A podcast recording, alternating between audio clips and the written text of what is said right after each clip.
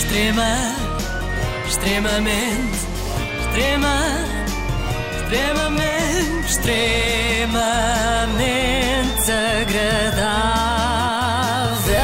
E finalmente um português com coronavírus. Estava a ver que não. Calma, eu não desejo mal nenhum ao senhor que contraiu o vírus, mas sinto que nós portugueses estávamos a ficar com alguma inveja das outras nações. Então o coronavírus pegava em todas as nacionalidades, menos na nossa. O que é que os chineses e os italianos têm que nós não temos?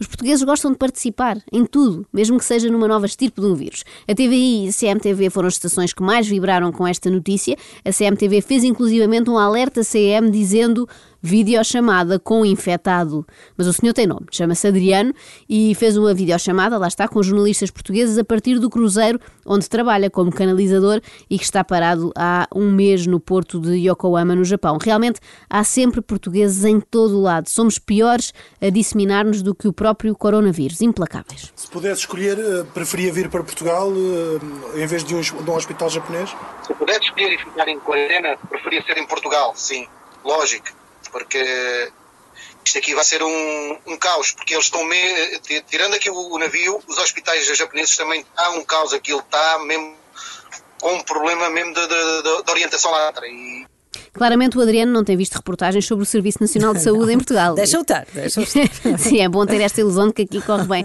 Eu aposto que os hospitais japoneses, durante um surto de coronavírus, são mais organizados do que aquele hospital de Vila Franca de Xira, que há uns tempos internava gente em casas de banho e no refeitório por falta de espaço. Mas pronto, eu percebo, quando estamos longe, o nosso país parece-nos sempre melhor do que realmente é mas entendo o receio do Adriano. Veja-se o que aconteceu a um outro tripulante português que abandonou o barco. Não, nunca mais soubemos desse tripulante que é português, foi para os hospitais japoneses, nunca mais soubemos dele. Não sabemos se ele deu positivo ou negativo. Bem, se fosse em Portugal, o mais certo era ainda estar na sala de espera a ver se o chamam para a triagem. Uh, cá temos aquela velha história do marido que vai comprar tabaco e que nunca mais aparece. No Japão, pelos vistos, é quando vão às urgências. Há também um conterrâneo seu aqui da Nazaré. Ah, está a bordo. E não sabe, portanto, se está infectado ou não? Não, não, não. Para já não está infectado. Ainda não lhe foi denunciado nada, ainda não foi chamado. Eu falei já com ele, falei com ele há 10 minutos, um quarto de hora sensivelmente e ele não está, ainda não foi de, comunicado, nada, ele não foi contactado. Ainda não foi denunciado nada, denunciado não é nada. diagnosticado. Olha, denunciámos aqui um coronavírus. Bem, era, era o pior que podia acontecer à Nazaré, não é? De repente ter dois infectados. Depois da boa fama que granjeou graças às ondas gigantes, se fosse a zona do país com mais habitantes contaminados por metro quadrado, talvez afastasse os turistas. E muitos como eu apanharam este vírus porque continuaram a trabalhar. Porque se não continuássemos a trabalhar, talvez este surto não seria assim tão grande. Por isso me sinto um bocado com isto.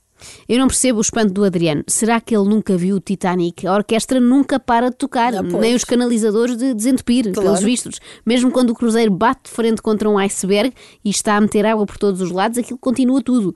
Não ia agora parar só porque há uns quantos passageiros com um pingo no nariz e um ao outro que faleceu. Pronto. Eu nunca fiz um cruzeiro, não sei se já fizeste. Já fiz, já. E já gostaste? Fiz. Gostei, gostei. Surpreendeu-me pela Foi. positiva. É, eu também várias vezes penso ir, só que eu tenho algum medo e começo a ter cada vez mais medos diferentes. O primeiro medo que eu tenho é que haja um iceberg, não é? Como no Titanic. O segundo é que haja um comandante como aquele Schettino do Costa Concórdia que chocou ah. contra umas rochas e se pôs a andar como se tivesse só batido num retrovisor de outro carro no, no Colombo. Nem sequer deixou um bilhete nem nada. Outro medo que tenho é que haja uma epidemia qualquer a bordo, não é? Que não nos deixem sair, como está a acontecer. E outro medo ainda é que haja noites uh, temáticas de zumba. Ah, este acho que é o meu sim. maior medo, costuma haver costuma estas coisas, não é? Costuma. E far-me ia ficar fechada na cabine como ficou o Adriano, mesmo estando saudável, só para não me apanhar a zumba. O que mais me chocou nesta história toda foi o facto do Adriano estar lá ao abandono, ninguém no navio quer saber dele e nem comida lhe levam. Uma doença respiratória uma pessoa ainda aguenta. Agora, sem comer, isso já é tortura. Tem o seu marido que deu positivo, fechado num numa cabine, numa cabine, sem. Sozinho? Sozinho, sem apoio, sem nada. Eh, como é que ele faz para comer e para. Ele guardou umas bolachas dentro da cabine, porque ele é super inteligente e soube guardar comida. Eu até brinquei com ele e disse-lhe que ele parecia a formiga da cigarra. Foi guardando, guardando, guardando, ou seja, alguém, ele parecia alguém que estava a, a sentir algo, uma premonição, que algo de errado ia acontecer. Então ele foi se salvaguardando. Guardou água, guardou alguns alimentos. Parece que estava a adivinhar. Olha, isto não tem a ver com premonições, na verdade, Carla, não, não. É simplesmente ser português. O Sim. português com comida não brinca. Hum. E finalmente temos todos uma boa justificação para aqueles furtos ridículos que fazemos no pequeno almoço dos hotéis, não é? Embrulhamos pão em guardanapos, guardamos uns docinhos casa de Mateus no bolso, bananas, bananas na mala, cá está, cá está. Agora, se alguém nos confrontar com esses roubos, dizemos que estamos a preparar-nos para uma eventual catástrofe, que isto nunca se sabe. Espera um desfecho feliz. Sim, espero que um desfecho para já não não é uma doença que, que penso que me vai deitar assim abaixo, não é uma coisa que, esteja grave dentro de mim. Eu penso que isto vai ter um desfecho feliz. Não é um coronavírus que assusta este bravo português. Não é um coronavírus que o vai deitar abaixo. Eu espero que os outros homens ponham os olhos neste e deixem de se queixar como umas crianças quando têm um simples resfriado, não é? Ficam para morrer. E este senhor está aqui na maior. A mulher de Adriano também deu várias entrevistas, que é como quem diz, aturou várias perguntas sem sentido. Qual é o estado de espírito do seu marido?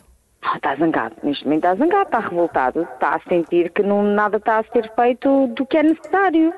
Ele quer ir para o hospital, ele quer ser tratado.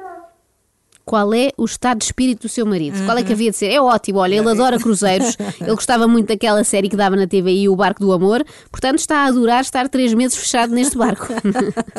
e continua sem sintomas, pelo menos, pelo menos os mais visíveis? Pelo menos os mais visíveis, não há. O que é que ele sente?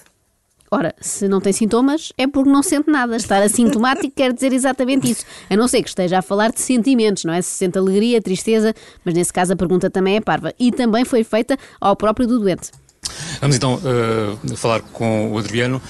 Como é que está a receber esta confirmação, portanto, uh, do, do vírus? Como é que se sente? Um bocado frustrado e nervoso, não é? Ah, que surpresa. Eu pensei que se sentisse radiante. Mas atenção que houve perguntas piores. É sério? Sim, sim. Certo é que não virá uh, tão cedo para território português? Possivelmente não, virou, não irei tão depressa. Tão depressa não irei, não. E obviamente que sente saudades da sua... Sente saudades da sua terra e da sua casa, não é? Saudades, não, de casa, nenhumas. Na verdade, eu nunca gostei muito da Nazaré. É muito úmido aquilo, prefiro aqui no Japão. Bom, a verdade é que os jornalistas também pareciam acometidos por um vírus qualquer e o principal sintoma era dificuldade de expressão. Estamos agora em direto para, para a TVI. Uh, e acabou de nos dizer que tem estado em contacto com. Já o, digamos, quem esperava que entrasse em contato que consigo é já entrou. Parece que está com interferências, não é? Mesmo é, no é? cérebro.